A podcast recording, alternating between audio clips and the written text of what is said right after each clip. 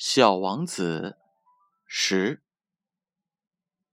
在附近的空中有三二五、三二六、三二七、三二八、三二九、三三零等几颗小行星。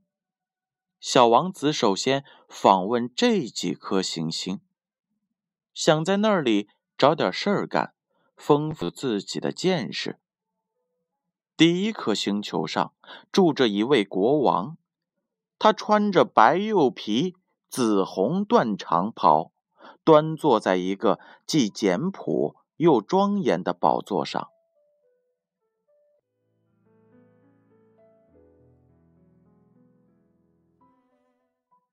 当他看见小王子时，竟叫喊起来：“哟，来了一个臣民！”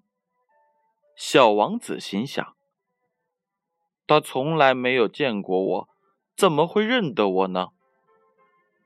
他哪里知道，在国王的眼里，世界最简单不过了，所有的人都是臣民。来，走近些，让我仔细看看。”国王对小王子说：“他终于成为一个臣民的国王。”因此，神气十足。小王子看看四周，想找个地方好坐下来。可是，整个星球全被那华丽的柚皮长袍占满了。他只好站着，但实在是疲乏，不禁打起了哈欠。在国王面前打哈欠是违反宫廷礼节的。我禁止你打哈欠。”小王子羞愧地说，“我实在忍不住。我是从很远的地方来的，一直没有睡觉。”那好吧，国王说，“我下令，你可以打哈欠。好些年来，我没有看见人打哈欠了。我看打哈欠倒是一件新鲜事儿。”来吧，再打个哈欠，这是命令。这倒叫我紧张起来了，我打不出哈欠来了。小王子憋得脸通红。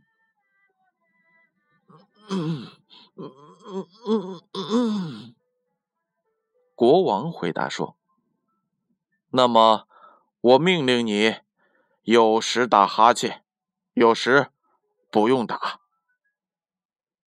他嘟嘟囔囔，显得有点恼火，因为国王主要是想保持他的权威受到尊重，他不允许别人违抗他的命令。他是一位专制君主，但是他为人善良，他下的命令合情合理。他常常说：“倘若我命令一位将军。”变成一只海鸟，将军不服从的话，那就不是将军的错，那是我的错。我可以坐下来吗？小王子胆怯的问。我命令你坐下。国王一边说，一边庄严的把他那白釉皮长袍的下裙撩起。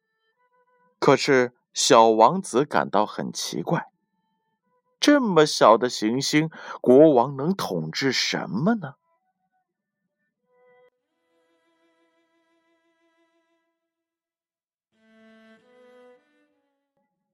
陛下，小王子说：“请原谅，我想提问个问题。”我命令你提这个问题。”国王急忙说道。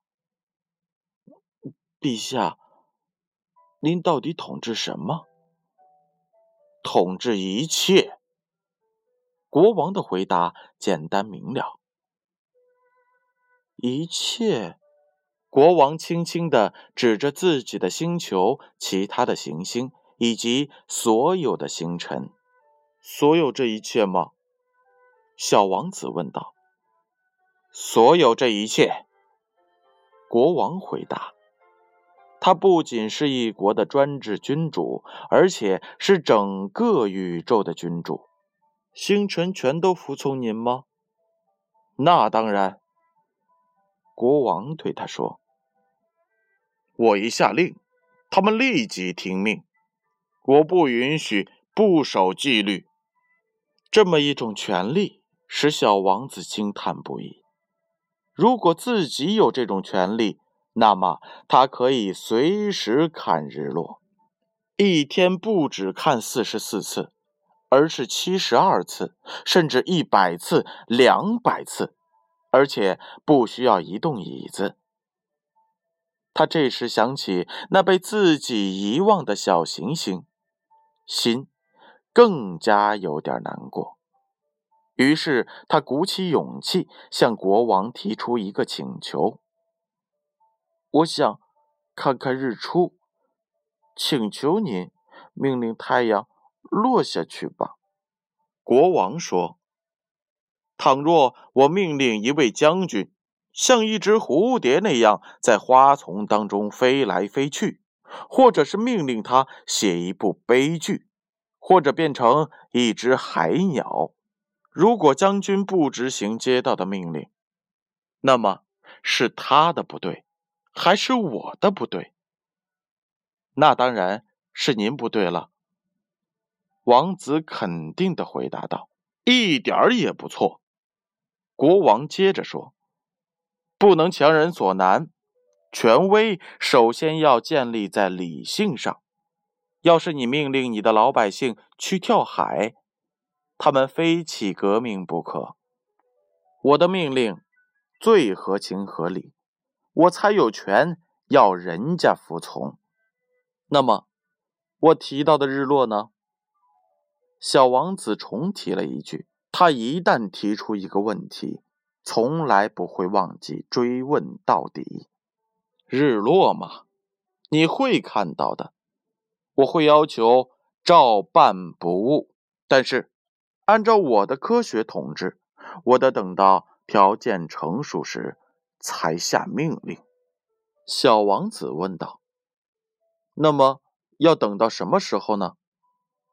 国王回答之前，首先阅读了一本厚厚的历史，嘴里慢条斯理地说：“哼，日落嘛，大概是，大约是今晚的七点四十分左右。你会看到，言必信，行必果。”小王子打了个哈欠。他惋惜看日落的事要告吹了，感到有点无聊。他对国王说：“我在这里没什么事可干，我要走了。”“呃，别走，别走啊！”国王说。他正因有了一个臣民洋洋得意。我封你做大臣吧。我做什么大臣呢？司。司法大臣，可是这里根本没有人可以可以审判呀，很难说啊。国王说：“我还没有把我的王国巡视过呢。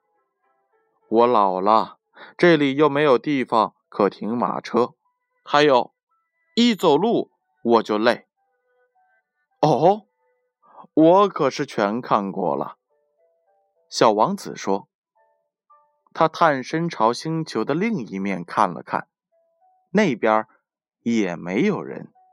那么，你就审判你自己吧。”国王回答。“这是最难做到的一件事了。审判自己，比审判别人难得多。你若是能够公平的审判自己，那你就是一个真正的贤士。”我，小王子说：“我到什么地方都可以审判自己，我不需要住在这里。”嗯，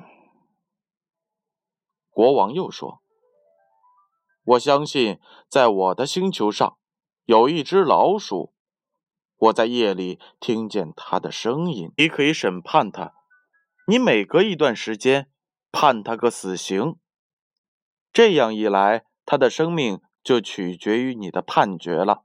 不过，每次判刑后都要赦免他，要手下留情，因为只有这一只老鼠。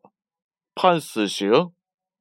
小王子说：“可不喜欢干这种事儿。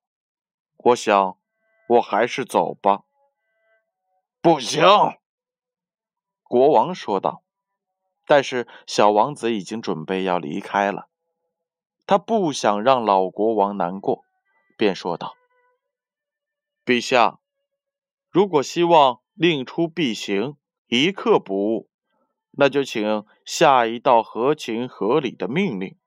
比如说，你命令我在一分钟之内必须离开。我认为这个条件成熟了。”国王。一言不发，小王子起先迟疑了一下，接着又叹了口气，回答说：“我走了，你担任我的大使。”国王又连忙的喊道，显得非常有权威的气质。小王子一路上自言自语：“大人真古怪。”